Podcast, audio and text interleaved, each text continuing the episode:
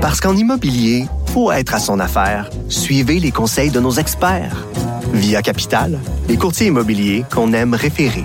Bonne écoute. Pendant que votre attention est centrée sur vos urgences du matin, vos réunions d'affaires du midi, votre retour à la maison ou votre emploi du soir, celle de Desjardins Entreprises est centrée sur plus de 400 000 entreprises à toute heure du jour.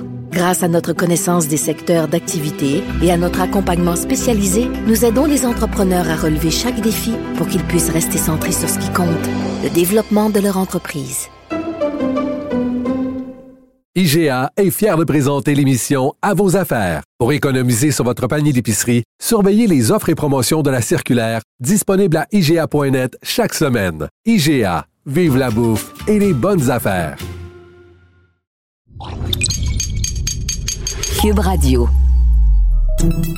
Salut, c'est Charles Tran avec l'équipe dans 5 minutes. On s'intéresse aux sciences, à l'histoire et à l'actualité. Aujourd'hui, on parle d'amour, oui, mais d'amour au temps de l'homme de Néandertal. Vous le savez peut-être, nous sommes de l'espèce Homo sapiens, une espèce de primate apparue en Afrique il y a environ 300 000 ans.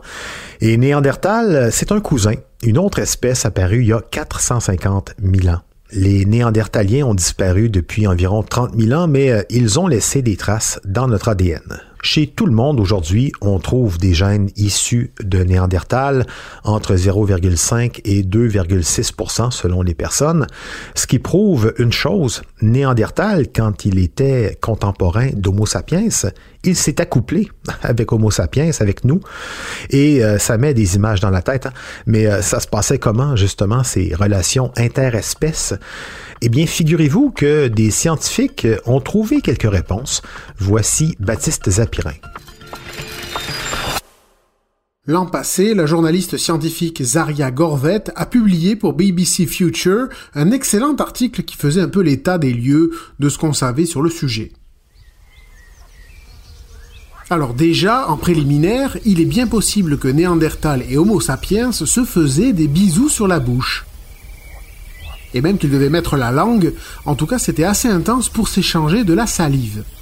On peut le supposer depuis qu'en 2017, une anthropologiste américaine a découvert sur des dents néandertaliennes la signature génétique d'une bactérie qu'on retrouve dans nos bouches à nous maintenant. Sauf qu'en comparant la version néandertalienne de la bactérie à la nôtre, la chercheuse estime que ces bactéries ont commencé à évoluer différemment dans nos bouches il y a 120 000 ans alors que Néandertal date d'il y a 450 000 ans. Ce que ça veut dire au final, c'est que euh, pour que la bactérie ait évolué si tard, pour qu'elle n'ait pas bougé, ça veut dire que pendant longtemps avant, elle est restée la même. Et ça comment? Ben Parce que Néandertal et Homo sapiens se la sont échangés. Et comment on échange des bactéries buccales hmm? En s'embrassant à pleine bouche. Quand on fait ça, les bactéries vont et viennent d'une bouche à l'autre. Bon, on ne peut pas être totalement sûr qu'ils se frenchaient, et encore moins qu'il y avait des préliminaires. Peut-être qu'en fait, ils partageaient tout simplement leur nourriture, que Néandertal mâchait un bout de viande et Homo sapiens l'affinissait avec une bonne sauce aux bactéries par-dessus. À défaut de bisous, ça faisait un repas romantique pour l'époque. Bon, ensuite, si vous voulez vous faire une image plus précise dans votre tête, sachez qu'a priori, le couple typique interespèce de l'époque, c'était plutôt une femme néandertale avec un homme homo sapiens.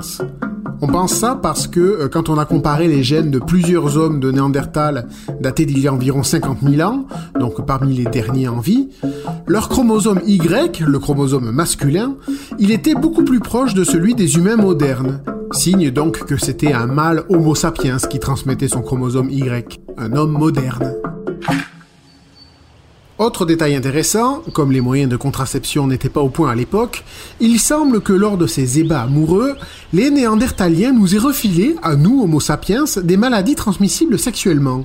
Toujours dans BBC Future, on apprend qu'une étude a constaté que le papillomavirus HPV de type A est apparu il y a 120 000 ans, date où Homo sapiens a commencé à quitter l'Afrique et croiser des néandertaliens.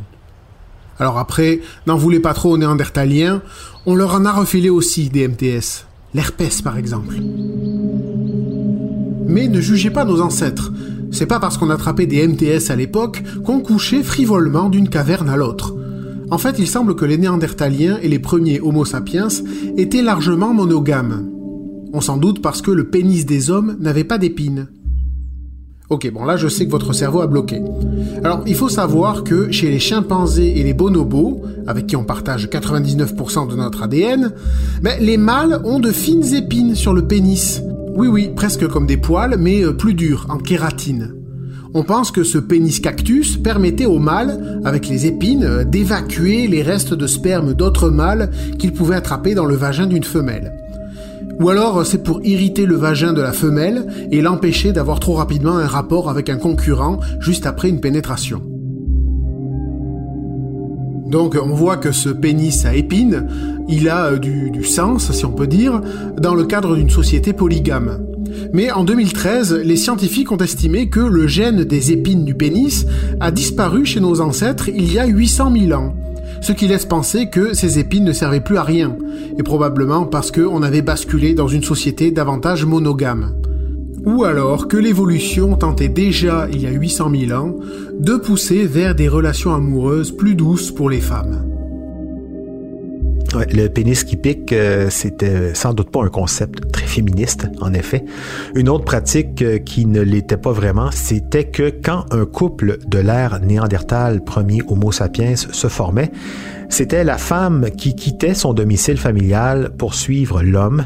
Des analyses génétiques sur un groupe d'ancêtres d'il y a à peu près 50 000 ans suggèrent que les ménages de l'époque étaient composés d'hommes d'une même lignée et de leurs partenaires féminines venus d'ailleurs. Aujourd'hui, on appelle ça un comportement patrilocal. Hein?